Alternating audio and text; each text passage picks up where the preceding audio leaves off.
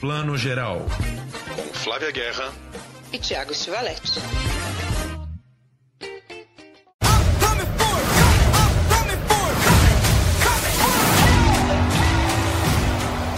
Dia, boa tarde, boa noite, você que acompanha em Plano Geral, abrindo aí os trabalhos de 2021. E a gente começa, claro, com uma pergunta muito básica: o que vem por aí? Tiago Stivaletti, vamos começar a nossa maratona cinéfila nesse novo ano, que ainda não acabou muito bem, né? Só acaba para mim depois de todo mundo vacinado. Pois é, Flávia Guerra, bom dia, boa tarde, boa noite, feliz ano novo para todo mundo. Que esse ano seja um ano mais leve, né? Com muitas conquistas e realizações, que a gente volta, possa voltar a se abraçar e circular um pouco mais, né? E circular, inclusive, para ver alguns filminhos fora de casa, né? Enfim, que a gente volte a retomar um pouquinho da velha vida que a gente está precisando, né? Nem que seja lá para quem sabe abril, maio, sei lá, quando essa vacina chegar de vez, né? Quando todo mundo tiver vacinado, eu acho que vai ser mesmo segundo semestre. Mas pelo menos a gente conseguir começar a ir ao cinema mais tranquilamente, ainda que os cinemas já estão né, abertos, tomando todos os devidos cuidados para evitar contágio. Mas muita gente ainda está ficando em casa, preferindo né, tomar essa medida de ultra segurança, também muito com toda razão. Vamos lá e vamos falar o que a gente quer ver por aí, o que, que vem, o que está bombando já nesse calendário de 2021, Tiago. Pois é, fizemos aí um levantamento né, de tudo que já está mais ou menos confirmado para esse ano. Confirmado esse ano entre muitas aspas, né? Porque é isso, ainda estamos nessa indefinição, não sabemos como os cinemas vão estar até o final do semestre, pelo menos. Mas vamos começar por Netflix, que foi a grande notícia aí da semana passada, porque divulgou um vídeo aí de 2 minutos e 40 tá na própria Netflix, tá no YouTube para quem quiser ver, é só buscar Netflix prévia de filmes em que eles fizeram um belíssimo clipe de tirar o fôlego, em que eles prometem. A campanha deles é um filme inédito por semana. Na verdade, é mais do que isso, porque eles montaram uma lista de 71 filmes, ou seja, mais do que as 52 semanas do ano.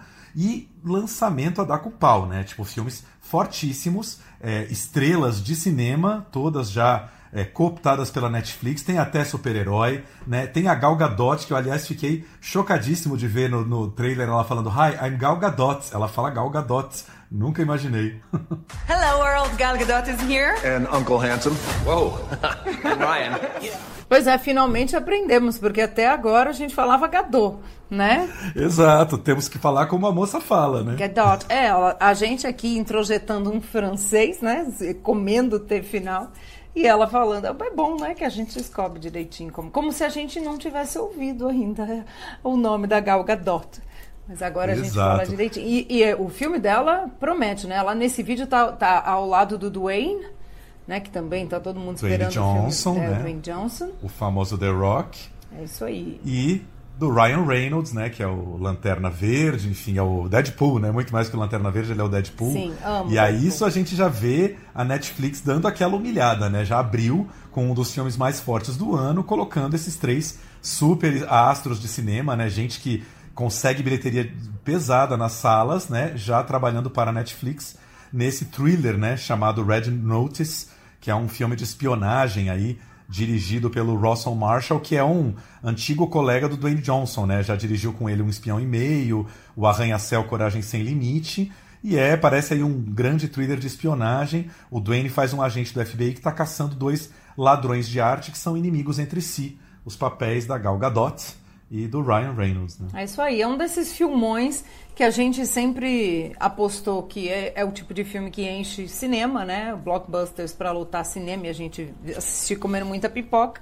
Mas nesse ano, como você falou, ainda com um circuito muito conturbado, muita coisa nesse estilo, mesmo cinemão, vai para Netflix, né, Thiago? Pois é, aquilo que a gente já está comentando, né, Flavinha, desde o final do ano passado, que a Netflix tá, está voraz, está gulosa, assim, e tá indo para cima de todo o terreno do cinema, né? Eles produzem séries, mas eles têm produzido filmes que competem com o cinema mesmo, né? Eles não estão tentando fazer um produto à parte, um filme que tem a cara da Netflix. Não, é para você sentir mesmo que você está vendo em casa pelo preço da assinatura o filme do cinema, o que é concorrência pesada, né? Não vamos nos iludir, estamos num grande mercado e isso é concorrência sim, né? É concorrência não só da Netflix em si, mas do streaming como um todo, né? Da opção do streaming versus opção de sair de casa e ir ao cinema. a gente só vai descobrir como isso Exato. vai ser mesmo depois da pandemia, né? Assim, depois que a gente decretar acabou, né? Tanto no mundo quanto no Brasil. Isso vai levar um tempo. Acho que só em 2022 a gente realmente vai poder falar de novos hábitos de consumo, né? É, com certeza. Mas até lá acho que a Netflix vai ganhando um vastíssimo terreno. Aí eles abrem o vídeo aí com os três astros do Red Notice. É, vale dizer que vários desses filmes anunciados no vídeo ainda não têm uma data definida, né? Enfim, vão estrear este ano, mas a Netflix ainda não, não definiu uma data específica para eles. E aí encerra com outro filme fortíssimo que talvez em, em, reúna o maior elenco do ano, que é o Don't Look Up do Adam McKay. Adam McKay, para quem não lembra, é o diretor do Vice, né? Aquele filme em que o Christian Bale aparece gordo fazendo o vice-presidente, é o Dick Cheney, né? Isso e... mesmo. Adorável figura. Exatamente. E, e, diretor do A Grande Aposta também. E o Adam McKay já tem essa fama de reunir grandes elencos em Hollywood, né? É um filme estrelado, encabeçado né, por ninguém menos que Leonardo DiCaprio e Jennifer Lawrence, mas o filme ainda tem o Jonah Hill, o Timothée Chalamet, tem participação da Kate Blanchett, da Meryl Streep, tem gente para caramba assim dentro do filme. Tem até Matthew Perry, o Chandler do Friends, tem uma galera.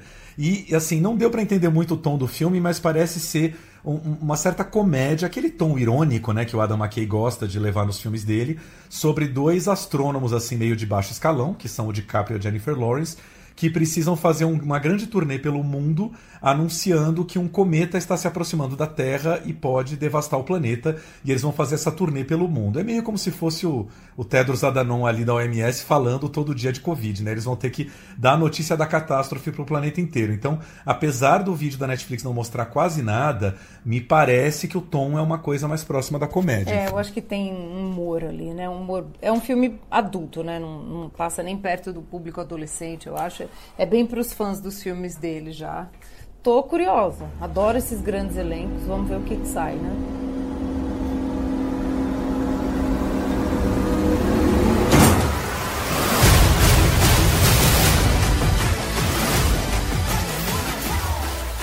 E outro filme com grande elenco, assim, não tão grande, mas nomes de peso aí, é The Woman at the in the Window, né? Com a Amy Adams. Eu acho que esse também é, é, foi uma aquisição aí muito acertada na Netflix. Parabéns para eles, né? Que estão levando esses filmões aí. E eu acho que é outro que a gente, né? Dirigido pelo Joe Wright. Acho que acho que promete também, né? Um bom dramão, né? Um drama psicológico desses que eu gosto muito. Estou curiosa para assistir. O The Woman in the Window, ele tem o mesmo nome de um filme do, de um clássico filme no ar aí do Fritz Lang de 1944, mas a trama dele lembra mais o Janela Indiscreta, né? Porque a Amy faz uma mulher que sofre de agorafobia. Para quem não lembra, agorafobia é quem, tem, é quem tem medo de espaços abertos, né, de lugares públicos. Então ela fica trancada meio no apartamento dela e da janela dela ela testemunha um ato de violência de um dos vizinhos. Então assim, me parece uma grandíssima homenagem ao Janela Indiscreta, né? Uma trama que lembra muito o filme do Hitchcock. E além da Amy Adams, olha o timaço, né? Gary Oldman, Jennifer Jason Lee e Julianne Moore, gente. Não tem como não ver, né? Realmente. Tem ainda um elenco de apoio aí incrível e, bom, eu acho que vai ser um dramão desse pra gente curtir nessa temporada que eu gostaria de ver no cinema, mas vai direto para Netflix. Exatamente. E aí tem vários outros, né? Tem mais filme de ação com Chris Hemsworth, que já tinha feito o Resgate, né? Que a gente comentou aqui no, no podcast. Um filme chamado Escape from Spiderhead, que é do mesmo diretor do, do filme novo do Top Gun, aí que está chegando nos cinemas. E ele e o Miles Teller fazem dois presidiários que aceitam ser cobaias de um cientista maluco que faz experimentos experimentos com drogas. Enfim, parece um grandíssimo filme de ação. Tem filme com Jason Momoa, o Sweet Girl. Tem, nossa, tem coisa assim, é uma lista para você ficar é, fuçando nela o dia inteiro, né? É, tem, e só para terminar, assim, é realmente 71 por hora, né? São, assim, tem muita coisa que ainda vai ser revelada. Revelada não, digo descoberta, porque a gente vai estudando, vai lendo e vai informando e se informando. Mas tem o Malcolm e Marie, né? Que também é outro Isso. drama. Que é o primeiro, eu acho que vai estrear aí, né? 5 de fevereiro já. Isso aí, com a Zendaya, que está super em alta, né? É, eu gosto da Zendaya, ela de Euforia, que foi super premiada por Euforia, e o John David Washington, filho do Denzel Washington, de Tenet, de Infiltrado na Clã, que vive aí um casal né, em uma tá, tá em crise, é um casal que está em crise, né? Um cinea, ele é um cineasta e ela é namorada dele e eles estão né, numa crise. Eu gosto de filmes assim também, sobre casais e o Iclô. Eu acho que também é outro bom drama. Vai ser, É um né? filme de casal, aquela fotografia preto e branca que já me pareceu de cara um pouco posuda, né? Filmes em preto e branco muito cults. E também direção do Sam Levinson, que é o diretor de Euforia, né? É a parceria sendo repetida aí entre o Sam Levinson e a Zendaya. A Euforia que eu tô assistindo no momento e que, cara, realmente é uma série imperdível. E a Zendaya conquista mesmo. Que menina foda, assim. Ela é muito incrível e, e tão nova. Aliás, não sei se você viu, Chico lá de, de Miami que me contou essa polêmica que já começou uma, uma certa reclamação no Twitter por causa da diferença de idade da Zendaya e do David do John David Washington, né? Ela tem 24 anos e ele tem 36. Aí o pessoal já reclamando que ela é muito nova para fazer par romântico com um cara de 36 anos. Mas gente, ela fez uma série em que ela, ela se afunda nas drogas, né? Agora o problema é ela, ela se envolver com um cara mais velho, sendo que ela tem 24 anos de idade, não é uma menor de idade. Achei um pouco um pouco pesado assim. É, se é um casal que começou quando ela era menor de idade, eu acho que o contexto faz sentido. Se é, um É, casal mas- em que na trama ela pode até ser um pouco mais velha do que é na vida real, né? Não É. sei, na, na, na ficção, quantos anos a personagem tem. E ela já tem lá seus 24. É, depois é. Acho, acho que é um casal que está há menos de seis anos juntos, né? Zendaya tem 24 anos, mas enfim. Já começou essa polêmica antes do filme estrear, né? Porque o pessoal fica em cima, enfim. É isso aí. Atualmente, né, nós temos várias polêmicas nesse sentido. né? No Brasil mesmo aí, né? Com a polêmica do Nego do Borel e a questão Sim. de relacionamento com garotas mais novas. É uma questão importante a ser discutida. Nessa trama aí, me parece que não.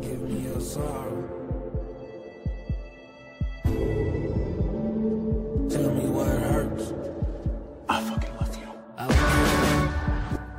Oh, he's so sensitive. He's romantic. Bet he's sweet, right? Well, I mean, yeah. When he's not being an emotional fucking terrorist. Oh. I love the way you see the world, Marie. Pois é. E aí, só pra citar também, é, a Netflix tá, na verdade, comprou esses dois filmes, né? É, estreia na direção de dois é, grandes atores aí, a estreia na direção da Halle Berry e do Lin-Manuel Miranda, né? Que é o grande nome aí por trás do, do musical Hamilton, né? Fez o Mary Poppins, é, é hoje um grande nome, um nome incontornável aí da cena americana, né? A Halle Berry está estreando na direção com Bruised, que é um filme em que ela mesma faz uma lutadora de MMA que quer conquistar a guarda do filho. Um filme que estreou em Toronto ano passado e a Netflix já comprou. E o, e o Lin-Manuel Miranda com um filme chamado Tic Tic Boom, que é passado nos anos 90, um garçom em Nova York escrevendo o seu primeiro musical e ele está completando 30 anos, cheio de ansiedade para vencer na vida. É baseado num musical autobiográfico aí do Jonathan Larson, que é o autor daquele famoso musical dos anos 90 que é o Rent, né? E a, a grande estrela do filme é o Andrew Garfield fazendo esse filme aí, né? O vídeo também coloca muito em destaque ali, o vídeo da Netflix coloca a Halle Berry e o Lin-Manuel Miranda juntos, né? Brincando com essa estreia deles dentro da Netflix. I love that I'm finally directing my first movie. I love that I'm finally directing my first movie. Jinx, me a Coke. Oh my god, Halle Berry owes me a Coke. Sim, exatamente. E só para terminar aqui, gente, o Pieces of a Woman, que a gente comentou no, no finzinho do ano, entra nessa lista também, já está em cartaz. Quem não assistiu ainda e quem não ouviu o nosso podcast, nossa edição anterior, né, há três edições atrás, tem lá um especial sobre Pieces of a Woman, que é o filme que a gente adorou e vai, espero, levar a Vanessa Kirby pro Oscar, né, para a categoria de melhor atriz. Exatamente, o filme. E um último só que eu queria citar, eu, eu prometo acabar porque a lista é realmente muito longa. Thunder Force, que é uma comédia de ação com a Octavia Spencer e a Melissa McCarthy fazendo duas supervilãs numa cidade que é totalmente dominada por supervilãs e aí duas crianças conseguem superpoderes para combater essas vilãs. É uma grande comédia, já tem algumas fotos divulgadas em que aparecem ali as duas, né? A Octavia Spencer ali de meia idade, a Melissa também tipo totalmente desajeitadas. Parece uma grande comédia, uma tiração de sarro em cima do mundo dos super-heróis, provavelmente indo nesse filão tão lucrativo aí do Deadpool, É. né? Eu adoro Deadpool, sou fã. Toda vez que alguém pergunta meu filme de herói preferido é Deadpool. Uma porque, né, eu gosto do gênero, mas a gente gosta de uma, de uma zoeira boa com o gênero também de filme de herói. Exatamente, maravilhoso. E aí, Flávia, vamos falar um pouquinho de temporada de festivais, o que vem por aí, porque esse ano mais bagunçado do que nunca, não é isso? Olha, tá embolado esse meio de campo dos festivais internacionais esse ano. Eu posso aqui, né, para começar a falar de Sundance, que é o maior festival de cinema independente do mundo, o maior festival de cinema dos Estados Unidos, o que abre o calendário desses grandes eventos. E ele já começa, claro, nessa edição tão atípica, sendo quase todo online. Na verdade, não vai mais haver né, Park City, as sessões em Park City, que são em várias salas né, espalhadas pela cidade ali de Utah. Cidade nevada é um frio absurdo no inverno americano, mas ao mesmo tempo é um festival super caloroso, as sessões são muito emocionantes. Eu cobri pela primeira vez Sundance em 2020, antes né, do mundo declarar a pandemia oficialmente.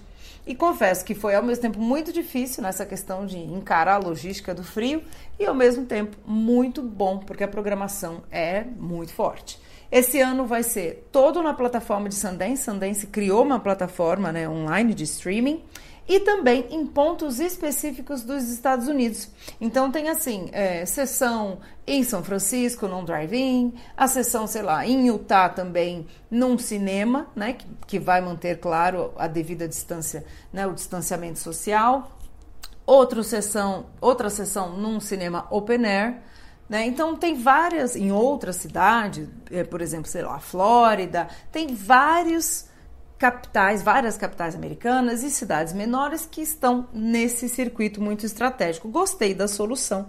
Não é a mesma coisa, mas ao mesmo tempo democratiza, como a gente já vem falando de vários outros festivais ao longo do ano. É uma solução inteligente que Sundance encontrou. Não, e antes de Sundance, eu gostaria de lembrar algo. Você reparou que hoje, quando estamos gravando esse podcast, é, provavelmente já teria acontecido o Globo de Ouro, né? Globo de Ouro era uma coisa que acontece comecíssimo de janeiro. A gente tá, acabou de virar o ano, tá num baita verão no Brasil. Primeiro domingo do ano, o segundo domingo do ano, já acontece o Globo de Ouro. Às vezes não dá nem tempo de reunir os amigos em casa para ver, porque tá todo mundo viajando. Esse ano, nada de Globo de Ouro ainda. Tudo indica a data marcada até agora para o anúncio dos indicados. É dia 3 de fevereiro. Quer dizer, começo de fevereiro, quando estariam sendo anunciadas as indicações do Oscar, ainda vamos ter, vamos estar conhecendo as indicações do Globo de Ouro, que está marcado para 28 de fevereiro, e o Oscar para 25 de abril, né? Quer dizer, é, dois meses depois do que normalmente acontece, né? Isso tudo para tentar acomodar alguns filmes estreando ainda, enfim, né, num ano que quase não teve estreias, né? Hello and welcome to the 77th annual Golden Globe Awards. If you do win an award tonight, don't use it as a, a platform to make a political speech, right? A woman's right to choose. To choose when to have my children and with whom.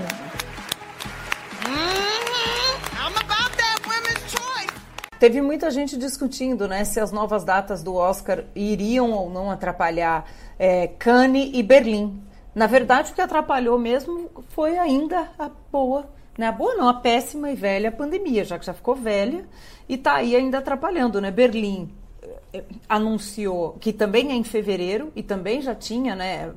adiado sua data, anunciou que dessa vez vai ser um evento só para mercado, muito mais restrito, e lá para o meio do ano com os alemães, espero todos vacinados já em junho, fazer um festival com filmes para que o público possa assistir, né? Porque Berlim, Thiago também já esteve em Berlim, é um festival que faz um mix muito bacana entre público pagante podendo assistir aos filmes junto com a galera, né, de cinema, produtores, atores, equipes, enfim. Então, não foi o Oscar que exatamente atrapalhou, né, Tiago? Foi a realidade mesmo, né? Não, não foi a própria pandemia e assim, o Oscar não vai atrapalhar Cannes porque provavelmente Cannes também vai ser adiado para final de junho e começo de julho, né? Não existe uma segurança para fazer um evento internacional tão grande em maio, então deve ser adiado. O temor no momento é que agora Cannes encoste demais em Veneza e aí tem uma óbvia disputa de filmes, mas enfim, não dá nem para sofrer por antecipação porque é, a coisa está muito embolada mesmo, né? Precisa saber quando a vacina realmente vai se instaurar e as taxas da, da pandemia vão descer para a coisa acontecer. Enfim, o próprio Oscar ainda não se sabe exatamente em que esquema vai acontecer. Eles querem fazer presencial num auditório como eles sempre fazem. Talvez eles, eles consigam fazer num auditório, mas com 25% da capacidade do que eles normalmente fazem. Isso implicaria não colocar todos os indicados dentro da, da sala, né? Você ter apenas os indicados principais. Enfim, algumas providências muito é, inéditas talvez tenham que ser tomadas, né? Exatamente. E ainda tem essa questão de que talvez se cane adiar para julho, né? Que tem essa, essa possibilidade, junho ou julho. Veneza também seja mais adiado também para começo de outubro, né? Para que possa ser presencial e ter uma safra nova de filmes aí, né? Sim. Agora, falando em Veneza e Oscar, e voltando aos filmes aqui, é, o grande vencedor de Veneza no passado tem toda a cara de que vai chegar fortíssimo ao Oscar, que é um filme chamado Nomadland, né, da Chloe Zhao, uma diretora mulher, estrelado pela Frances McDormand, né, uma mulher que depois de perder tudo na grande recessão é, embarca aí numa jornada pelo oeste americano, né, como nômade dentro do seu próprio trailer, e tá cotadíssimo para o Oscar. E esse, pelo menos, temos aí garantido, né? Estreia da Disney para abril, justamente 10 dias antes do Oscar, aí, que estreando 15 de abril, pouquinho antes do Oscar acontecer aqui no Brasil, né? Isso, Tiago, eu adorei essa, essa novidade, essa data. Agora eu tenho uma questão aqui, não sei se está muito claro já para todo mundo. O filme é Disney, ele vai para Disney Plus ou como ele é filme adulto, ele ainda entra em outras plataformas, já que não temos ainda a plataforma né, de filmes para o público adulto da Disney? É, não, pelo que eu entendi, também foi um esquema meio a Disney comprou este filme, não é exatamente um conteúdo original Disney, então acho que não entra naquele pacote de de estreias simultâneas, né? Acho que esse filme realmente eles vão, até por conta de Oscar, fazer um lançamento nos cinemas. Talvez, né, como o mundo mudou muito, caia na, na Disney Plus muito rapidamente, né? Mas acredito que eles vão manter bem a primeira janela cinema aí. É, porque muita gente ainda está entendendo como é que funciona né, a Disney Plus, o streaming da Disney, né? E a gente, a, a Disney nos Estados Unidos tem a plataforma de filmes adultos, né, que não são filmes infantis. E aqui no Brasil chegou em novembro, chegou bem, mas a gente está entendendo exatamente como é que vai ser tudo. Aliás, tudo nós estamos. Vocês estão vendo que essa edição é isso, né? Nós estamos entendendo como vai ser tudo. É o nome dessa edição. exatamente. Pois é. Aí, aí, assim, a Variety publicou uma lista, eh, não vi se tinha do Oscar já, mas eles publicaram, eles sempre publicam aquelas é, profecias deles, enfim, perspectivas de os filmes que eles acham que vão ser indicados ao Globo de Ouro de filme dramático, que é sempre muito parecido com o Oscar, né? Aí lá na lista tá o querido The Father, que você comentou aí na nossa edição retrospectiva, né? O filme aí com Anthony Hopkins e Olivia Colman, que é um filme da Sony e que também já tem uma datazinha no Brasil, que seria 11 de março, olha só, antes até do Nomadland, né? E, e aí eles colocam. Esse filme eu não encontrei, porque a Amazon é sempre um grande mistério. One Night in Miami, que é o filme lá da Regina King, né? Que é um filme da Amazon e que está previsto agora para janeiro na Amazon americana, só que a Amazon não informa direitos também chega no Brasil. Isso me deixa bastante. É, irritado. e esse filme está causando, né? Desde Veneza ele vem sendo ultra elogiado por onde passa. Assim, todos apaixonam e realmente a gente está nesse, nesse limbo aí que não sabemos mesmo. A gente vai apurar e traz para vocês. Aliás, não falei o nome da plataforma para filmes adultos da Disney chama Stars Plus. Star Plus que é onde vai poder assistir Logan, Deadpool, Duro de Matar, né? enfim, e também a programação esportiva, né, como da ESPN, que agora é Disney.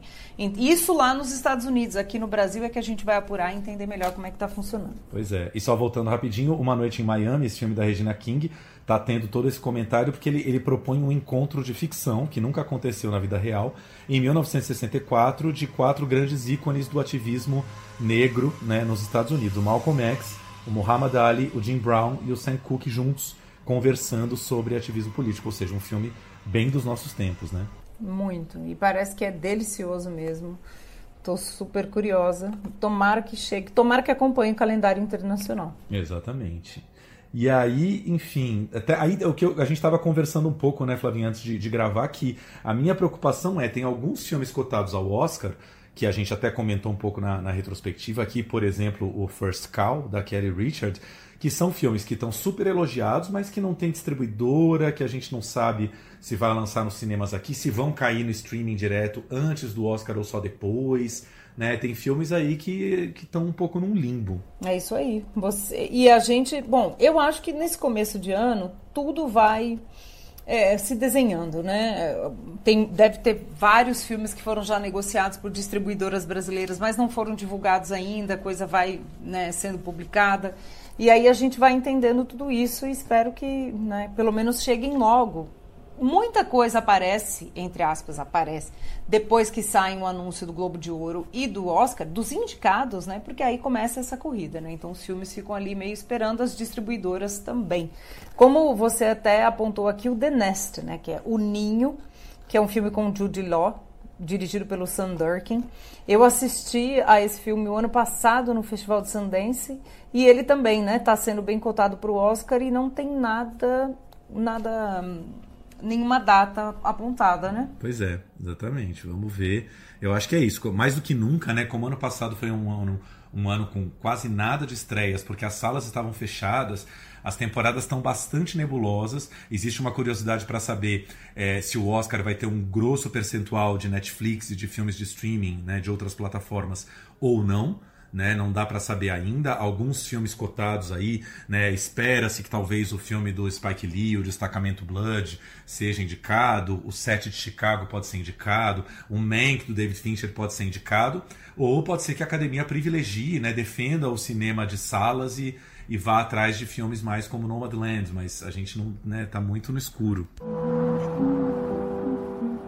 You are one of those lucky people that can travel anywhere. Yes, ma'am, I know. And they sometimes call you nomads. My mom says that you're homeless. Is that true? No, I'm not homeless. I'm just houseless. Not the same thing, right? Não. É isso aí. The Nest, aliás, gente, ele, ele é um filme bem estranho.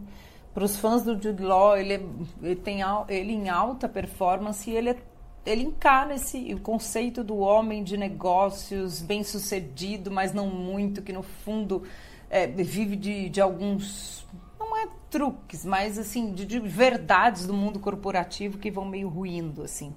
É um filme que fala muito do mundo contemporâneo, assim, do, do desse valor desse mundo neoliberal, corporativo, grandes empresas é um filme estranho, mas eu nem imaginava que esse filme podia estar numa, numa possível corrida ao Oscar aí, mas fala muito do nosso tempo, talvez seja por isso. Pois é, talvez não entre, né? Isso, estamos nessas especulações. Pensar eh, de novo, né? Que nesse momento a gente já saberia os vencedores do Globo de Ouro e a gente nesse momento não tem nem os indicados ao Globo de Ouro. Então estamos falando no escuro mesmo, né?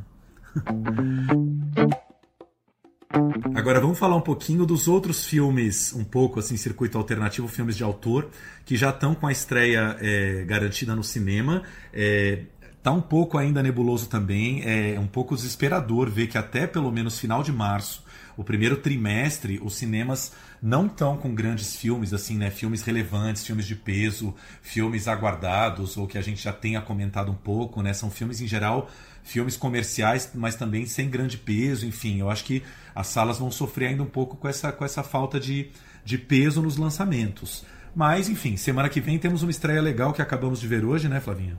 É isso aí, um clássico, né, revisitado. Acho que a palavra é meio clichê dizer isso, mas é, né? Pinóquio do Matteo Garrone com o, Benini, né?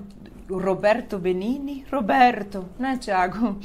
E é, é um filme, é, ele, ele é um filme que parece uma fábula antiga. Quando a gente fala isso, você pode dizer, mas todas as fábulas não são antigas? Sim, mas algumas têm um tratamento super moderno no cinema, é em animação, ouvir uma fábula contemporânea. Esse não, ele é uma fábula de livro, sabe aquele livro com aquele desenho, aquele traço antigo que você vai virando devagar? É isso o filme, né, Tiago? Sim, exatamente. Eu, eu gostei demais, assim, é um filme totalmente artesanal, mas os efeitos especiais e a direção de arte são inacreditáveis e lindos. Né? A caracterização do menino como boneco de madeira, mas com os olhos de um menino humano, é muito maravilhoso. Todas as paisagens, né? as situações porque ele vai passando. É um filme, é um filme à moda antiga que eu gostei demais, mas como a gente estava comentando hoje, né, Flá? É, a gente ah, fica um pouco apreensivo justamente com o público, porque não sabemos se vai agradar as crianças, exatamente que faixa etária, se vão achar um filme antigo ou se vão embarcar no encantamento, se os adultos vão ver por conta própria, se até nesse cenário de pandemia todo mundo vai deixar para ver depois no streaming, enfim, não sabemos como vai ser o Pinóquio nos cinemas. Né? Sono stato derubato! Perché in prigione? Come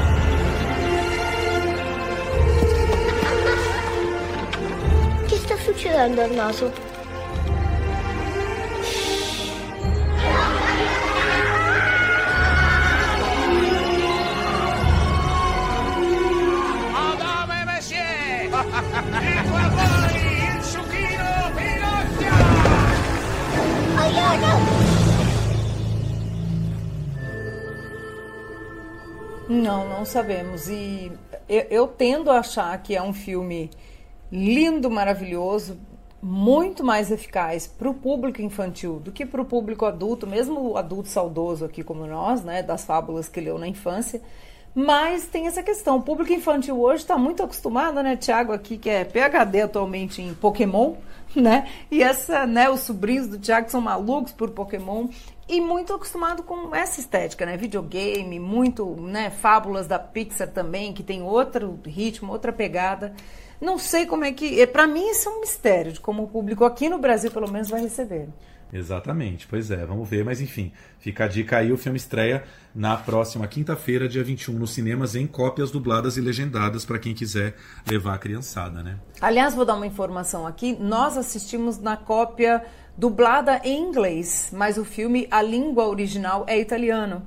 Eu até fui checar isso, e então os adultos que forem assistir, eles vão ver legendados, mas o, o, o né, a dublagem é em inglês e vai ter português para quem quiser levar a criançada ou quem preferir ver dublado mesmo em português. Exatamente. E aí, assim, além de Pinóquio, para março nós temos aí garantidos mais um filme do coreano Hong Sang-soo, que a gente adora, estreando nos cinemas, um filme chamado A Mulher que Fugiu, né? Hong Sang-soo é um dos nossos diretores do coração, a gente fez toda a edição nossa de cinema coreano aí com Cássio, né, que é um cinema que a gente adora acompanhar. Como eu falei agora há pouco, o The Father com Anthony Hopkins e Olivia Colman apontado por enquanto para 11 de março. E aí, enfim, o primeiro semestre está aí com pouquíssima coisa. Tem o Stardust, que é um filme que retrata o David Bowie jovem chegando aos Estados Unidos, um filme com o Johnny Flynn vivendo David Bowie, que passou na mostra. Eu não consegui ver na mostra, você viu, Flá? Não, não vi. E também estou é, super curiosa. Tudo que tem Bowie, eu já fico. Né? Pois é, eu também já fico interessado. Apontado para março. Temos Werner Herzog aí com um filme novo, Uma História de Família, apontado aí para 13 de maio. E aí o grosso dos lançamentos aí um pouco apontados para o segundo semestre, como a gente já previa, né? Vamos ter filme novo do Shyamalan, M. Night Shyamalan, que está lançando, acabou de lançar na última sexta-feira aí, segunda temporada do Servant, que a gente adora na Apple TV, mas vai ter longa também esse ano, um filme chamado Old, Velho, que não se sabe nada do filme e que o MDB aponta que tem no elenco o Gael Garcia Bernal. Eu já fiquei curiosíssimo o que será Gael trabalhando com o Shyamalan. Ah, já amei, ponto falei. Tem gente que se é de, do Shyamalan já fala, já não gostei. Pois né? é. Já, pronto, já gostei. Tô louca para não comecei ainda a segunda temporada do Servant, mas está aqui na minha listinha de prioridades. Exatamente. E aí temos alguns filmes que talvez fiquem até para o Oscar 2022 aí. Respect, a história de Aretha Franklin, em que a Jennifer Hudson, aí cantora, né, lançada pelo pelo pelo American Idol, né, já ganhadora de um Oscar pelo, como chama aquele filme Dream Girls, né? Dream Girls, que ela ganhou o Oscar vivendo Aretha Franklin. O filme também tem o Forrest Whitaker no elenco, apontado para 9 de setembro. Em setembro também o, o, o, épico Duna, do Denis Villeneuve, né? Esse grande livro aí de ficção científica amado pelos americanos, filme que já foi feito pelo David Lynch nos anos uh, 80 e que agora traz o Jason Momoa e o Timothée Chalamet no elenco. O Duna é aquele filme que a gente comentou que tá polêmica, porque tá no pacote lá dos filmes da Warner, que teoricamente serão lançados simultaneamente no streaming da HBO Max, e o Denis Villeneuve, grande diretor aí do Duna, ficou puto da vida que ele não queria que esse filme fosse lançado no streaming simultâneo, que ele acha que esse filme merece a tela grande e eu acredito nele, né? What's in the box? Pain. You inherit too much power. You have proven you can rule yourself Now you must learn to rule others. Something none of your ancestors learned. My father rules an entire planet. He's losing it. He's getting a richer one. He'll lose that one too.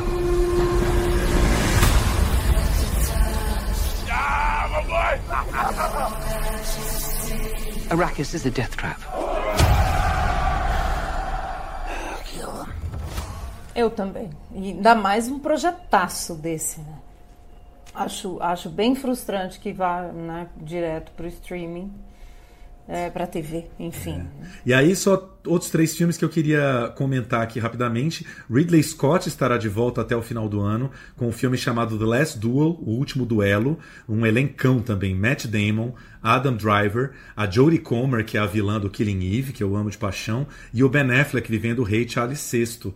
E eu achei interessante porque o, o Ridley Scott estreou com um filme chamado Os Duelistas, e agora vai lançar um filme chamado O Último Duelo. Será que é o último filme dele, Flávio? Eu fiquei um pouco com essa pulga atrás da orelha. É, eu também. Não, não duvido nada. Mas você sabe que essa história de diretor fazendo o último nunca é o último. Nunca é o último. Quando chama de último, vem mais. Mas, bom, eu, Ridley Scott é outro, né? Que é muito irregular, mas também quando tem o nome dele eu já gostei já. Exatamente. E até o final do ano, sem data marcada ali, mas é, teoricamente estreia entre novembro e dezembro aí, um novo filme de Baz Luhrmann sobre ninguém menos do que Elvis Presley. Que será que Baz Luhrmann vai aprontar em relação ao rei do rock, né? Que medo. É um novato, aí um ator novato chamado Austin Butler que vai viver o Elvis assim muito jovem, e o elenco tem ainda Tom Hanks trabalhando pela primeira vez com Baz Luhrmann. Como, como diria a Regina Duarte, tenho medo, tenho um pouco de medo do que vai sair daí. Bom, pensa nisso, né? O, o Baz Luhrmann é aquele diretor quando a gente fala, fala Baz Luhrmann já sente aquela luz vermelha, né? Aquele veludo cai, né? Aquela pessoa barroca, né? Barroca. Aí você Sim. imagina Elvis Presley, você imagina o cetim, a gomalina, né? O figurino de Elvis. Junta esses dois pode dar uma hecatombe. Né? E um confete e serpentina juntos. Né? Nossa, né? junto. Isso. Então, é, pode dar muito certo, pode dar muito errado, né? Assim, uma obviedade isso que nós estamos dizendo, mas assim, não vai ter meio termo esse projeto. Nossa, realmente. E aí um outro também que eu fiquei curiosíssimo, que talvez fique para o Oscar do ano que vem, um filme chamado King Richard, é, de um jovem diretor aí, o, o Reinaldo Marcos Green, que é um diretor negro, Will Smith estrelando, fazendo ninguém menos do que o pai da Venus e da Serena Williams, as tenistas, né? E focado aí na educação severíssima que o pai das duas deu às duas tenistas para elas brilharem. Tem muito cara de filme de Oscar e, e que se o Will Smith brilhar enfim, caminho para o Oscar aí total. Achei curiosa essa sinopse. Eu também. Oscar 2022, né? Porque o filme estreia só no fim do ano. Mas Exatamente. acho que tem todo o potencial, né? O Oscar adora a cinebiografia. Grandes Exato. nomes, né? Como o pai das, das Williams. E estrelado pelo Will Smith é a receita pré-pronta, né? Vamos ver se deu tudo certo. Mas realmente Biopic, biopics aí, Oscar ama. E aí, no quesito produção, queria só citar três diretores nossos do coração que vão começar a filmar em breve aqui. Dois grandes, gigantes do cinema que começam a rodar em março. Pedro Almodóvar começa a rodar em março seu novo filme chamado Mães Paralelas, estrelado por Penélope Cruz. Não temos muito ainda sobre o filme, mas Almodóvar já garantiu que ele não vai vender o seu filme para nenhuma plataforma de streaming, porque ele é um cara que tradicionalmente defende muito as salas de cinema, então ele quer que o filme estreie nos cinemas antes. E numa entrevista, o Agostinho Almodóvar, é, irmão do, do, do Pedro, é, falou também que ele quer rodar dois curtas esse ano. Um será um faroeste à la Almodóvar, um western todo dirigido no estilo Almodóvar, e o outro um curta sobre o fim do cinema. Já fiquei bem curioso, né? Esse é outro, né? Que quando falar Almodóvar a gente também já gostou. Total, já quer ver na hora, né? E ainda tem o The Human Voice, que é esse curta, o média-metragem que ele dirigiu com a Tilda Swinton, que já tem o trailer lançado e que a gente não sabe muito como vai chegar por aqui. Distribuição da Sony, mas é, não é um longa-metragem, né? Então não sei como vamos ver esse filme.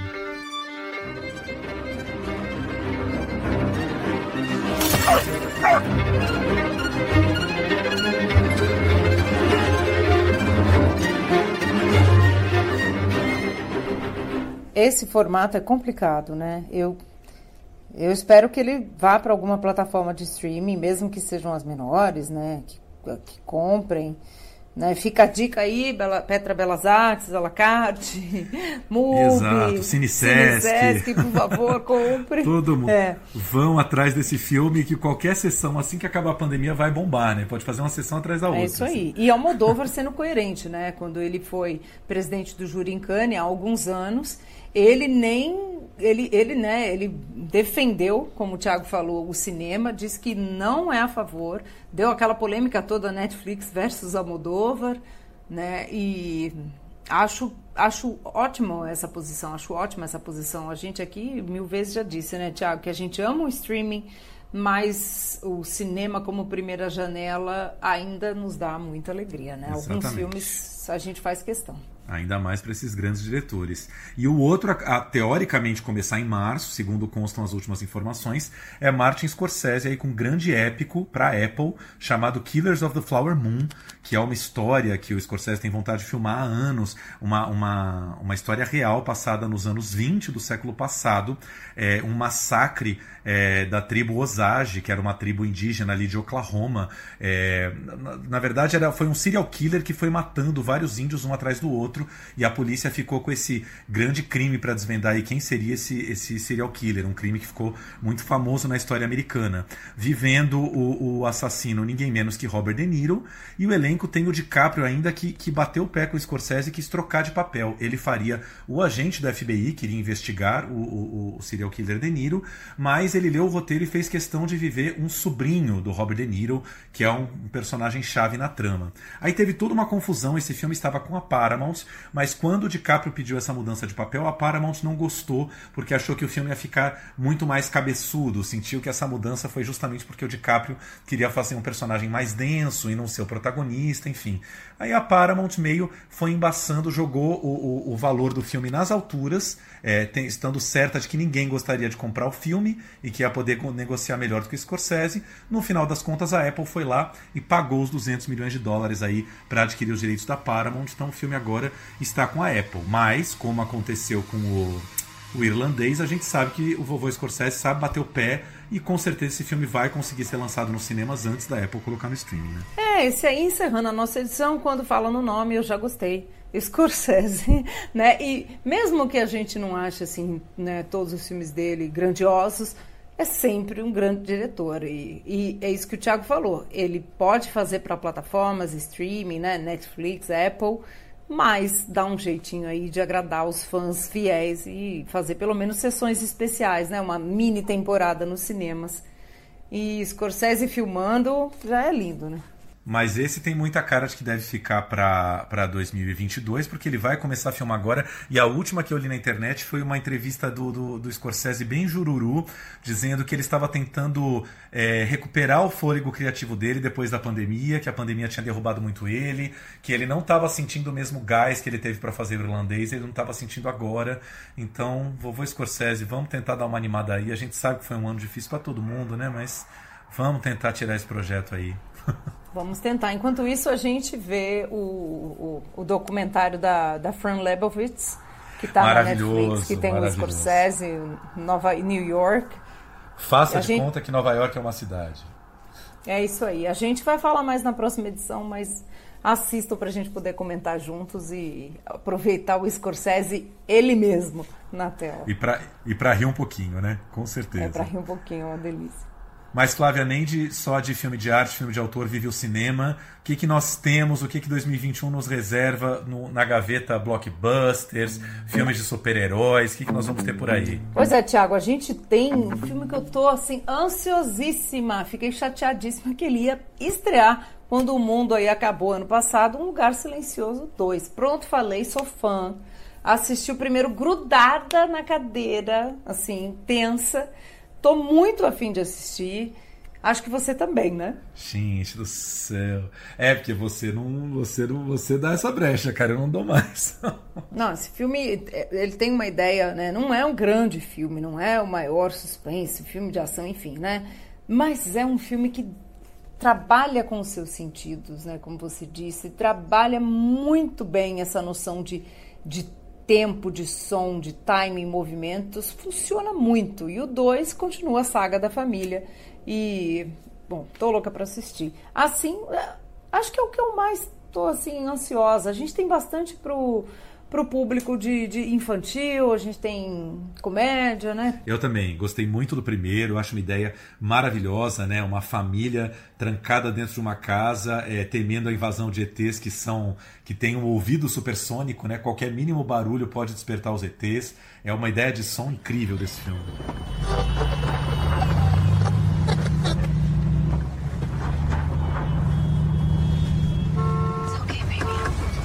It's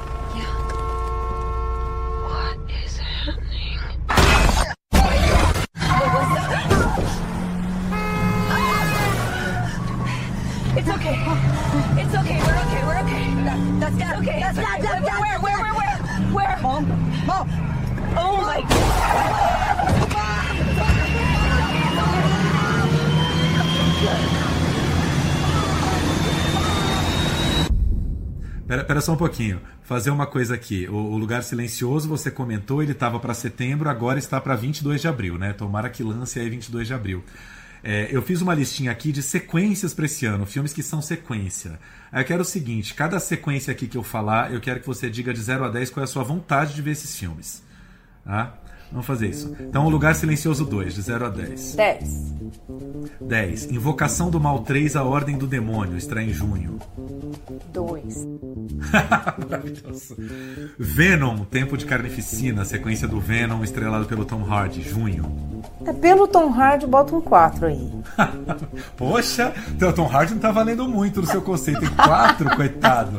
Meu Deus. Tá bom, 5, é 5. É que eu gostei, é divertido primeiro. Ele tem humor, tem humor. Morte no Nilo, de Agatha Christie, continuação do Assassinato no Expresso Oriente, direção do Kenneth Branagh, estreia em setembro.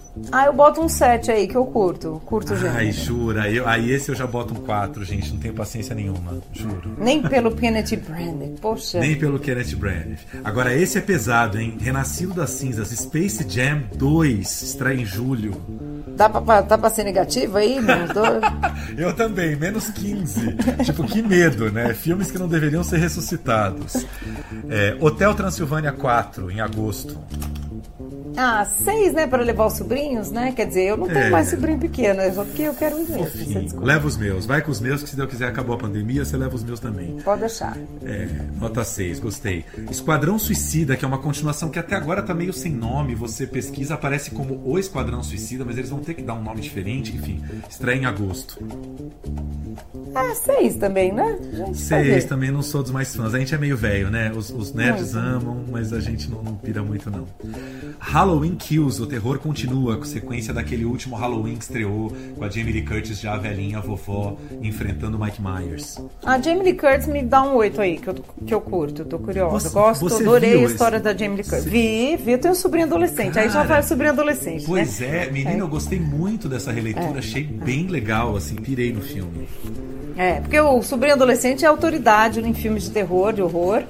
E eu, eu curti também. Gostei da aposta, gostei dela. Curti tudo, oito aí. Maravilhoso. Minions 2, A Origem de Gru, estreia em julho. Aí sou eu mesmo, bota um 7 aí que eu curto os Minions. Sete. Apesar do primeiro Minions não ter roteiro.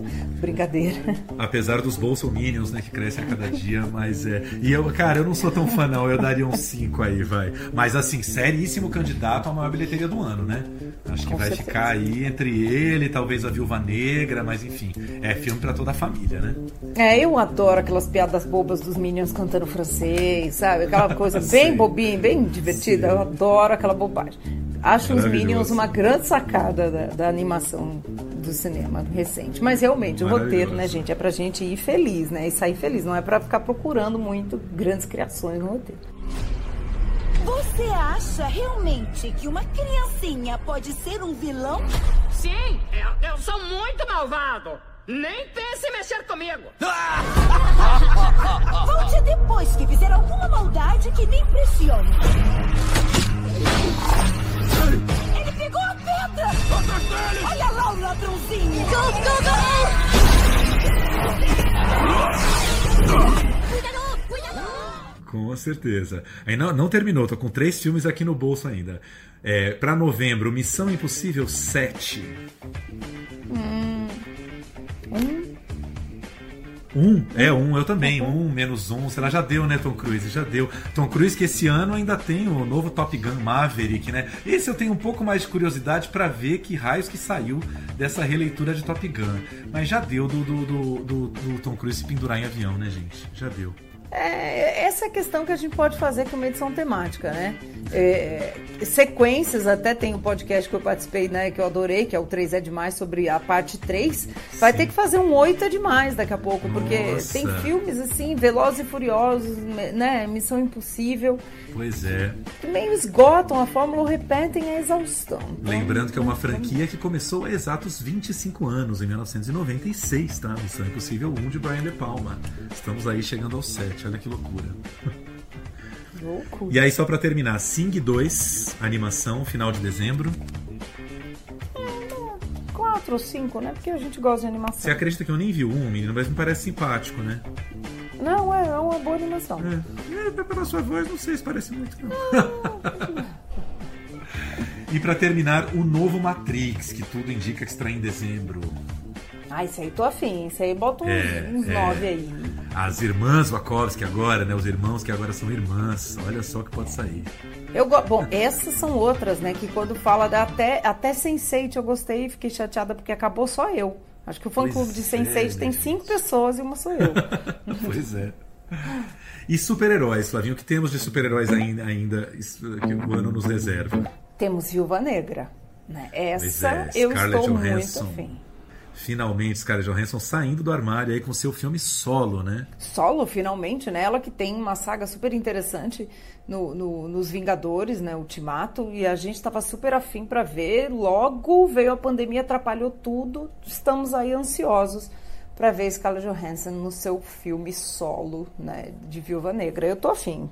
Exato. É, eu tô afim também. Olha que eu não sou super dos Vingadores e tal, mas pô, esse filme dela aí, né? Pô, grande heroína aí, né? Protagonista feminina. É a diretora, é uma diretora mulher, Kate Shortland, né?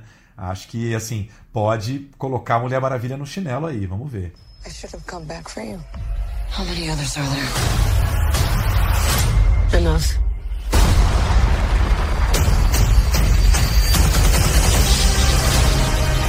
We have to go back to where it all started.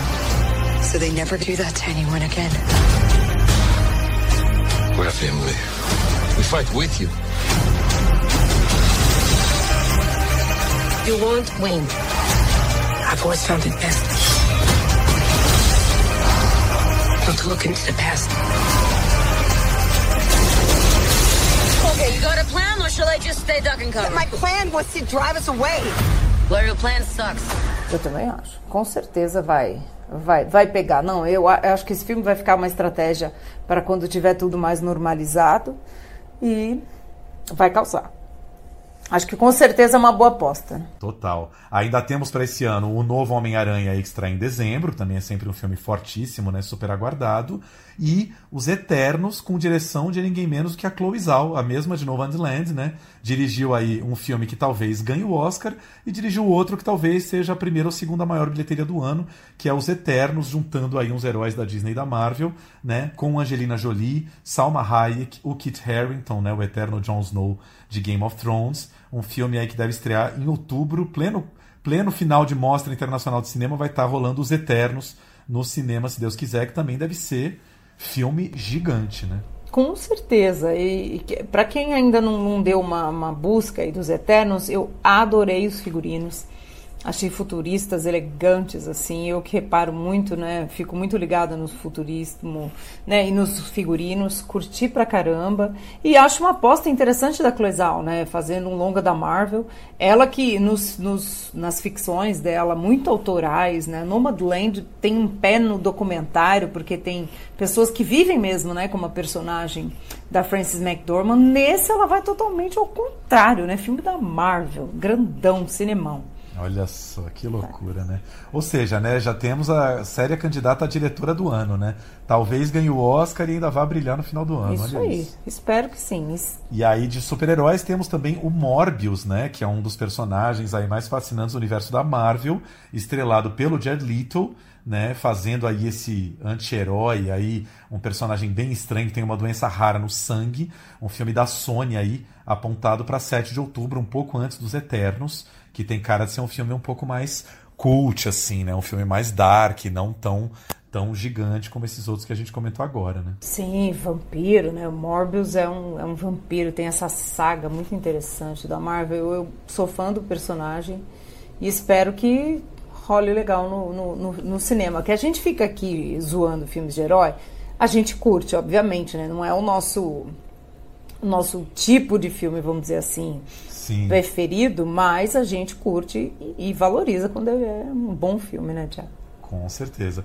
E o, e o agora também, outra polêmica, o, o filme que não estreia, o filme que não consegue estrear, 007, Sem Tempo para Morrer, sem tempo para estrear, na verdade. Né? O filme estava para abril do ano passado, com a pandemia foi, chegado, foi jogado para novembro, aí como a pandemia não foi embora, Universal jogou para 1 de abril, né, que simbolicamente é o dia da mentira, né, ou seja, vai saber se estreia esse dia mesmo, e essa semana, quer dizer, semana passada, começaram os rumores na internet de que a Universal está pensando em jogar para novembro de novo. É muito uruca, né, Flavinha? É muito, Luca. E, e- mas esse filme é outro, assim, que se não tiver um circuitão imenso, né? Filme evento, por tudo que sempre sempre movimenta aí o 007, ele não tem muita razão de estrear direto no streaming. E ele não deve envelhecer, né, em um ano, dois anos, assim. Deve dar para deixar ele guardadinho para poder fazer uma rasa quarteirão e ele levantar também os números do cinema mundial, gente que despencaram, né? Só nos Estados Unidos acho que a queda foi 70%. Não tem como não ter sido, né? Então, eu, eu acho que está sendo bem guardado. Guarda aí e a gente vê depois. É, o máximo que periga, sim, né? Algum ator do elenco morrer, não conseguir fazer divulgação, essas coisas acontecem, mas. Ah, espero mas que não. o Deixa o tá Daniel pronto. Craig lá. Muito Né, saudável. É, nesse ponto, Hollywood está melhor que a Globo, né? A Globo interrompeu novelas que, enfim, precisam ser continuadas e o elenco tá aí, né? Precisa terminar o negócio, né? Que dificuldade. Que dificuldade esse ano. Agora, queria falar de dois filmes da Disney que me deixam curiosos. Um não me inspira muita confiança. Cinderela, aí, com Camila Cabello, né? A cantora Camila Cabello, né? Autora aí do grande hit Havana, né? Havana Unaná. Vivendo a Cinderela, num filme que deve ter vários números musicais. E no elenco tem também o maravilhoso Billy Porter, né? O, o famoso eh, mestre de cerimônias dos bailes de voguing da série Pose, né? Nesse filme aí que estreia agora, já já, dia 4 de fevereiro. Que que vai sair daí, né, gente? É, é porque assim, né? A Disney estava nessa toada de fazer os live actions de grandes clássicos, né? Tivemos aí Aladdin, tivemos a Bela Fera, que eu acho que ficou aí, ficaram, ficou, o Bela Fera acho que mais, né? Ficou no mediano ali. Então o Cinderela, que é outra princesa que vem aí, né? Tal, o Aladdin brinca muito mais com humor, né? Tem essa pegada mais do humor. Cinderela não. Então eu não sei se vai sair bem aí nessa nova versão, não. Não sei. Pois é, va- vamos evocar a Regina Duarte de novo. Temos medo, temos muito medo. E o outro, que esse eu fiquei bem curioso, é, em 96 a Disney fez o famoso 101 Dálmatas com a grande Glenn Close vivendo a vilã Cruella Cruel. Né? E agora a Disney vai fazer uma prequel com a Cruella de Vil jovem, vivida por ninguém menos que a Emma Stone. Direção do Craig Gillespie, que é o diretor do Eutônia, né? aquele filme da patinadora lá. Esse filme está apontado aí para o final do ano, gente. Cruella com uma Emma Stone que já é né, ruiva daquele jeito, deve fazer um cabelo, uma mistura de ruiva com branco ali. Já fiquei bem curioso por isso aí. Não, ela tá, ela tá- Eu vi o trailer já, porque eu tô louca. Esse aí tô louca. Esse aí pode me Não dar um é? 10 aí de, de expectativa. Ela tá exatamente como a Cruella. É metade preto, metade platinada. Pois é, olha Exatamente. só. é a. Cruella jovem. O elenco ainda tem Eu Emma. Thompson, enfim. Curioso, bem curiosidade. Eu acho que vai ser divertido e vai apostar no humor, né? Aquele humor é, meio ácido, meio, né? O sorriso do canto de boca. que a Cruella tem, eu acho que vai ser divertido. Eu acho que nesse, quando a Disney aposta nesse tom do humor, aí eu acho que fica, ficam interessantes esses live actions. É verdade. Bom, enfim, aguardemos. E aí, um último que eu tinha esquecido de mencionar, que também lá para o finalzinho do ano, dezembro, Steven Spielberg voltando à direção com uma releitura do musical West Side Story, né? Vamos ver o que, que Spielberg nos reserva. Não é exatamente um diretor aí dos musicais, né? Tipo, ele se aventurando aí numa, num terreno novo. E o elenco tem o Ansel Elgort, que é o jovem ator talentosíssimo ali do Baby Drive. É, como chama em português? Baby Drive. Baby Drive em ritmo de aventura, aquelas coisas. Né? Em ritmo de, em ritmo Ai, de exatamente. fuga, exatamente. Sabia que era ritmo, ritmo de, de fuga. Exatamente. Não, você foi perto, você jogou e eu cortei. Em ritmo de fuga, Baby Drive. Ansel Elgort está no elenco. Vamos ver o que será este, esta releitura. Confesso que não é exatamente um filme que eu esperaria para 2021, mas, enfim, Spielberg, a gente sempre espera o melhor. É, né? isso aí. Eu acho que não precisava releitura de West Side Story no cinema. Porque grandes obras assim, Mas elas deviam ver. ficar lá no seu pedestal. Mas aí é que a gente é velho, né? E a gente, a gente curte. Exatamente. Flavinha, do mundo para o Brasil, cinema brasileiro, o que nos aguarda esse ano? Estamos num cenário ainda um pouco nebuloso, né? Muitas indefinições. Eu diria que o meio de campo está embolado, Thiago, com problemas aí na entrada da área, né? E aí a gente, né, justa. Não, alguém precisa assumir essa né, dianteira aí, o centroavante aí, para lançar os filmes brasileiros. Claro que tem muitos filmes agendados, né? Distribuidoras que estão com seu calendário de peso, mas datas mesmo a gente vai ver tudo se desenrolando também conforme o ano. Que a gente saiba aqui, o que, você tem aí nessa lista de filmes bons que a gente já pode.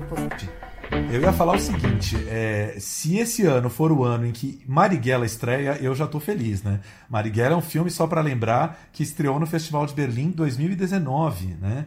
E estamos aí Chega, chegamos em 2021 e não conseguimos ver o filme ainda. É, o filme estava para novembro do ano passado, para estrear ali na Semana da Consciência Negra. Por conta da pandemia, ele agora está apontado para o dia 15 de abril. Espero muito, tenho muita curiosidade de ver o que o Wagner Moura fez desse personagem, seu Jorge vivendo Marighella, né? O elenco tem também o Bruno Galhaço. Enfim, é um filme que eu estou esperando. Você também? É importante eles saberem que a gente não vai parar. A gente não vai parar. As pessoas precisam saber que no Brasil tem gente resistindo. E que essa luta é justa. Nossa, muito! Eu, eu, tô, eu tô esperando desde, desde Berlim, né? O filme já foi com expectativa, voltou, teve todas essas questões. E, e, bom, realmente, acho que se Marighella estrear, a gente já está feliz. E para o público infantil, eu acho que Turma da Mônica Lições, né? A parte 2 né, do, do grande sucesso, com certeza vai deixar o público infantil feliz no segundo semestre, eu espero. Se Deus quiser. Aí apontado para final de junho, né? Para pegar justamente aí as férias do meio do ano, se é que as férias da molecada vão ser no meio do ano, né? Já não sabemos mais, mas enfim, a data ainda é essa, né? A gente tem que pensar em algum plano. Você quer fazer o quê, Cebolinha? Fugir da escola? Adorei a ideia. O plano vai ser o seguinte. Bola. E aí também agora, 11 de fevereiro, estreia um filme que acho que você já viu, Flavinho, que eu tô bem curioso. A comédia da Júlia Rezende, Depois a Louca Sou Eu, né? Com Débora Falabella. Adorei. Adorei. Assisti no Festival é. do Rio de 2019, meu Deus, quanto tempo, já parece que faz uma década. Pois é. E é um filme com é. o roteiro da Tati Bernardi, né, que é uma ótima escritora e trabalha o humor de situações com, com uma perspicácia. E a Tati faz a, personagem da Débora Falabella, é, essa mulher muito contemporânea e urbana. Ela tem neuroses, ela tem uma relação complicada com a mãe, ela é inteligentíssima, né? Tem momentos de alto, né, alto performance ali, mas tem muitas questões, muitas neuroses, fobias, inseguranças. E o filme fala disso, né? O depois da a louca sou eu é isso. Como é que a gente lida com todas essas nossas pequenas grandes loucuras do dia a dia. É um filme que tem muito humor, porque algumas situações que nós vivemos, se a gente filmar e contar, elas são engraçadas depois. A gente sabe disso, você aí que está ouvindo a gente tem uma assim. Mas no momento em que ela está vivendo, o ridículo também tem, tem, tem o seu lado desesperador. Por exemplo, de planejar ir para uma festa de Réveillon no, no, na praia e já ficar pensando que tem um contato do taxista, que se ela tiver um ataque de pânico no banheiro dessa festa, ela vai ligar pro taxista, ele vai estar lá na porta e trazer ela de volta para São Paulo. Muito bom. Entende? Então, assim, quem nunca, né, teve um, alguns arroubos, assim, de preciso ir embora desse lugar agora?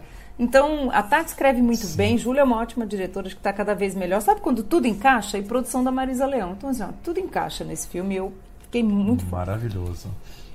Tô curiosíssimo para ver. E outro também que estava com a estreia apontada para ano passado e que eu tenho muita curiosidade é esse díptico, né? Os dois filmes aí dirigidos pelo Maurício Essa sobre o caso da Suzanne von Richthofen, né? Ele fez um filme chamado A Menina que Matou os Pais, que é centrado na Suzane do ponto de vista da Suzane, vivida pela Carla Dias, e também fez O Menino que Matou Meus Pais, que é, é, centrado do ponto de vista de um dos irmãos Cravinhos, vivido pelo Leonardo Bittencourt, que é um jovem diretor, um jovem ator da Globo, talentosíssimo, fez a série Segunda Chamada, enfim. São esses dois filmes né, que iriam estrear é, com uma janela pequena aí de intervalo nos cinemas e que estão previstos para esse ano. E o Maurício Essa, que é um jovem diretor aí que está com vários projetos engatilhados, também tem um projeto com estreia previsto para dezembro, mas que talvez fique para ano que vem, que é, que eu estou muito curioso, que se chama Silvio Santos o Sequestro, centrado no episódio do sequestro do Silvio Santos. Quer dizer, a espinha dorsal do filme é aquele episódio do sequestro do Silvio Santos dentro da casa dele, e a partir do sequestro ele vai fazer vários flashbacks com o Silvio Santos lembrando a infância, o começo da vida dele. E o mais curioso, Flávia, que eu fiquei assim, bem curioso também, não sei se pro bem ou pro mal, é que ele está escalando ninguém menos do que Rodrigo Faro, talvez para viver o Silvio Santos jovem, não sei se com uma maquiagem para fazer o Silvio Santos também no momento do sequestro, que ele já tinha ali seus 65 para 70 anos, né?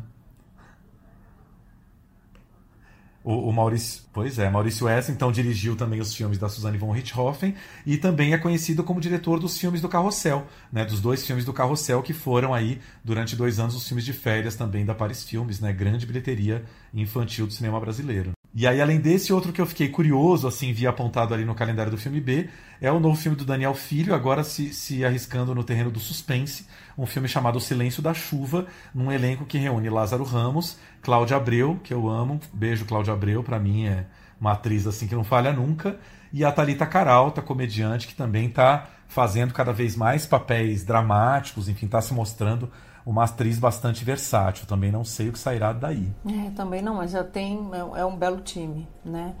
A gente. Daniel Filho continua também muito ativo, né? Lançou o Boca de Ouro ano passado, que nós comentamos. Trouxemos Malu Mader, ouça aí nosso episódio de, com a Malu Mader. E dessa vez tem um novo projeto.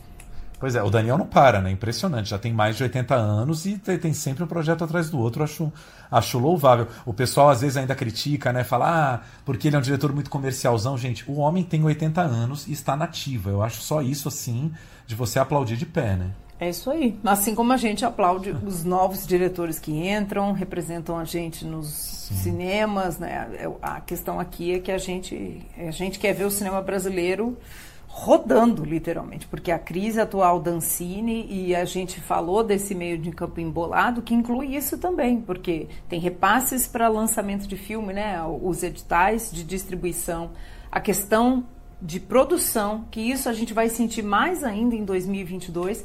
Então, assim, quando a gente fala de cinema brasileiro, a gente quer a variedade de produção para ter um mercado saudável, como a gente passou aqui uma hora falando do mercado americano. Então é isso que a gente defende, né, Tiago? Tô louca para ver os filmes brasileiros que vêm por aí. Por exemplo, tem o Pink Cloud, a Nuvem Rosa, da Yuli Gerbasi, que vai estar tá em Sundance. E a gente quer ver também Turma da Mônica Lições. Né? É isso que a gente está defendendo sempre aqui. Muito bem lembrado, Flávia, porque realmente a gente, até nessas perspectivas para esse ano, entendeu já que é, eu acho que esse ano, infelizmente, a gente vai sentir já um pouco mais concretamente essa grande política de desmonte da Ancine que esse governo maldito do, Bolsonaro é, implementou, né, colocando um pastor para ser o, o, o, diretor da agência e congelando recursos mesmo. Né? A gente sabe de vários projetos que estão parados por falta de recursos, porque a torneira da Ancine fechou, né, e eram editais legítimos, né, gente que conquistou editais e que estava esperando dinheiro aí para começar a produção. Esse dinheiro está é, travado, sem perspectivas. Então, enfim, esse desmonte não é brincadeira. E infelizmente eu acho que esse ano a gente já vai ver essa, a coisa é, desacelerando, né? Espero que muito em breve. Enfim, não sei, na verdade, eu não sei o que você acha. Eu acho que assim, só esse governo maldito saindo para a gente ter um novo respiro, porque é óbvio que, que só existe má vontade em relação ao setor. Né? E isso é uma falta de visão imensa e profunda, porque nós estamos discutindo, momento sério aqui, gente, né? Mas é assim, estamos discutindo aqui a saída da Ford no Brasil, assunto seríssimo também, que fala muito da nossa, do nosso mercado, nossa produção, enfim, de tudo que, né? Falamos já, todo mundo, sociedade discutiu. A área da cultura brasileira e a área do audiovisual emprega muita gente tanto ou mais. Eu estou falando um tanto aqui porque eu estou num grosso modo geral ou mais, que é muito possivelmente a gente vai tra vou trazer esses números exatos na nossa próxima edição, do que o setor automobilístico.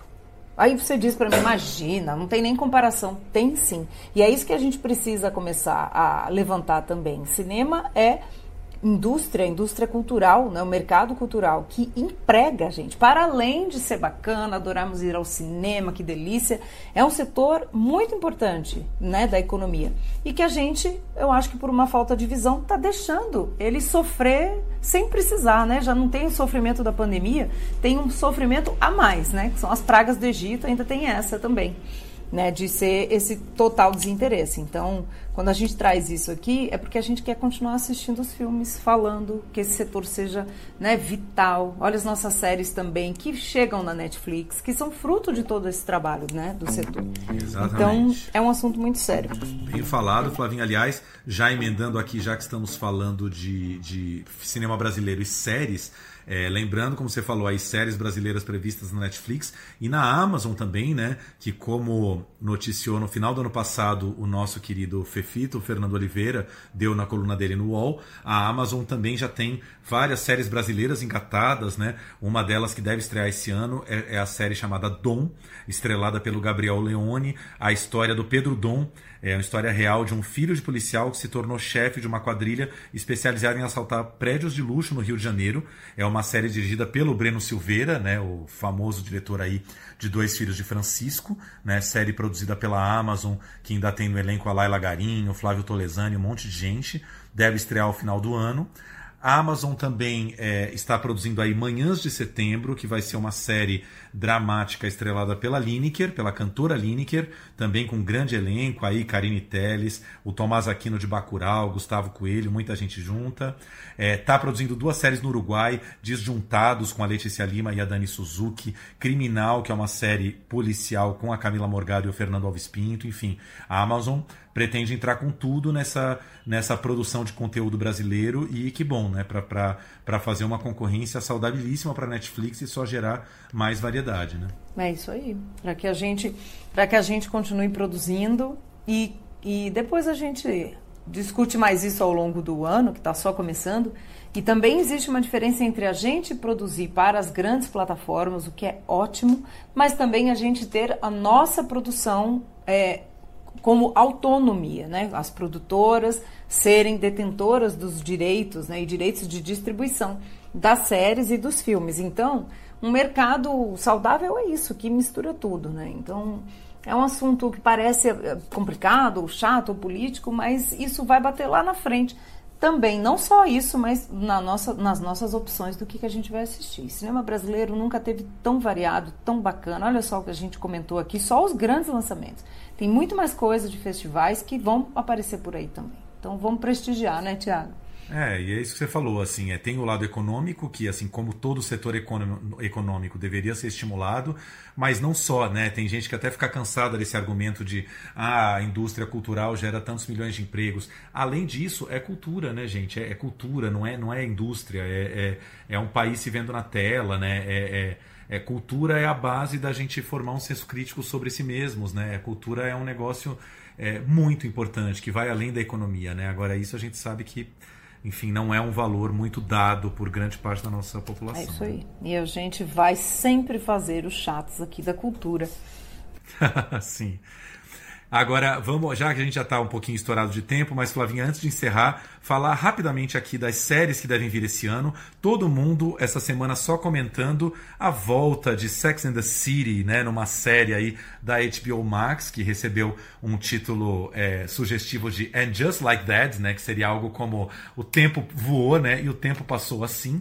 Então já sabemos que teremos três das amigas de Nova York, aí teremos a Sarah Jessica Parker, teremos a Cynthia Nixon, teremos a Christine Davis, mas a Kim Cattrall, que vive a Samantha, não foi incluída nesse elenco, até porque desde que a série terminou, houveram várias rusguinhas assim, Kim Cattrall falando em várias entrevistas que nunca foi amiga de verdade das outras três durante a série, chegou a responder atravessado a Jessica Parker num episódio lá, enfim. O clima da Samantha com as outras três amigas realmente não estava bom para voltar em série nenhuma, né? Olha, eu ouvi, eu li por aí nas redes sociais que Sex and the City sem a Samantha devia chamar só The City. Exatamente, toda razão. Love, né? Cadê Love and the? City, porque as É, outras é eram mais do amor. Exatamente, cadê o sexo?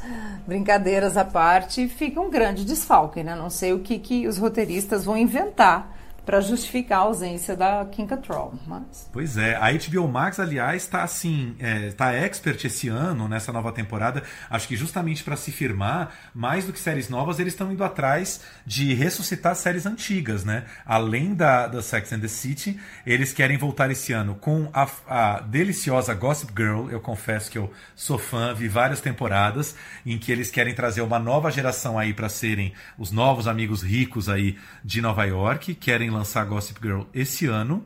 E aí tem também a, a Euforia, né? Euforia da HBO, que teve essa temporada aí de oito episódios, está voltando agora em dois especiais. Um especial que foi centrado na Zendaya, lançado em dezembro, e agora em janeiro vai ter um segundo especial chamado Fuck Anyone Who's Not a Sea Blob, né? Foda-se qualquer um que não seja uma bolha do mar, nome maluco.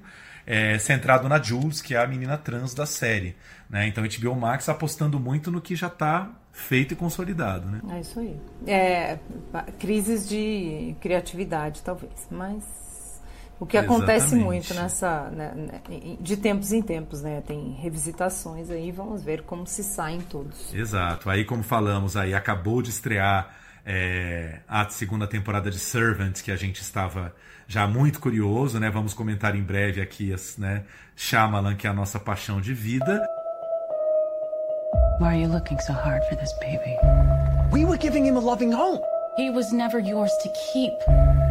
If we can find Leanne, she will lead us to Jericho. She's not the sweet child you think she is. Why haven't you told her what she did?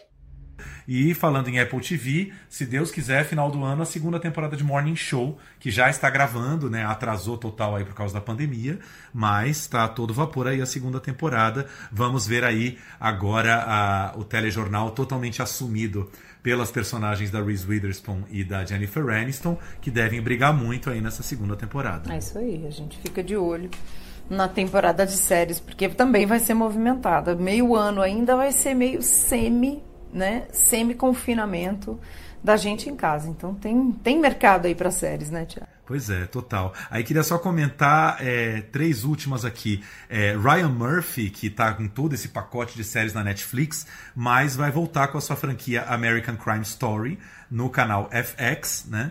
É, que agora será American Crime Story Impeachment.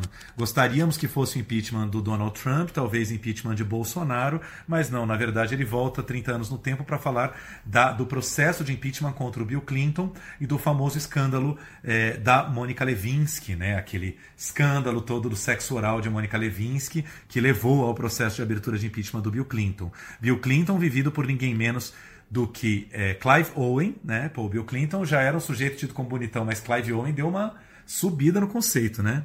Clive Owen deu uma melhorada. A Mônica Levinsky é uma atriz nova, a Bini Feldstein, e, como sempre nas séries do Ryan Murphy, a nossa querida Sarah Paulson, né, que viveu a enfermeira Ratched agora na Netflix, fazendo a Linda Tripp, que quem não lembra, a Linda Tripp foi a estagiária da Casa Branca, que se tornou amiga da Mônica Levinsky, foi a que, a que revelou é, os arquivos telefônicos, as ligações entre a Mônica e o Bill Clinton, Bill Clinton pedindo sexo oral a ela. Então, Sarah Paulson num papel chave aí. Bom, tem muita coisa por vir. Vocês viram que o cardápio é imenso. Então, nessa nossa 39 edição, a gente promete pelo menos mais 39 muito recheadas, né, Tiago? Exatamente, comentando as coisas pouco a pouco, conforme elas forem estreando, né? Tem muita coisa, Disney Plus esse ano chegando. É isso aí. Essa edição foi para pegar o seu bloquinho. É, pegar seu bloquinho e se encher de expectativa, que é uma coisa que a gente também está sentindo falta, né? É ter um pouco de expectativa de coisas que vão estrear, porque a coisa está tão corrida, é tanta coisa estreando na nossa cabeça, que não, dá, não tá tendo tempo de ter aquela coisa antiga de ver um trailer, aguardar um filme. É gostoso também, né? Ah, é ótimo, né? E, e esse buzz do cinema, de assistir um trailer, ir ao ao cinema, ver outros pôsteres, assistir a outros trailers no cinema, está fazendo uma falta imensa para todos os cinéfilos do mundo. Então, a gente espera que tudo volte ao quase normal, para que aos poucos a gente vá retomando esse, esse, esse lindo, maravilhoso vício de ir ao cinema, né, Tiago? Eu não chamo nem de hábito, eu chamo de vício mesmo. não, mas que esse hábito se retome em breve com todo mundo aí, com muitos filmes bacanas estreando. É isso, então espero que vocês tenham gostado, que tenham se enchido de boas ansiedades aí para o ano. E essa foi a nossa edição 39. Fiquem bem aí até a semana que vem. Um beijo, meu amor Flavinha. Até. Beijo.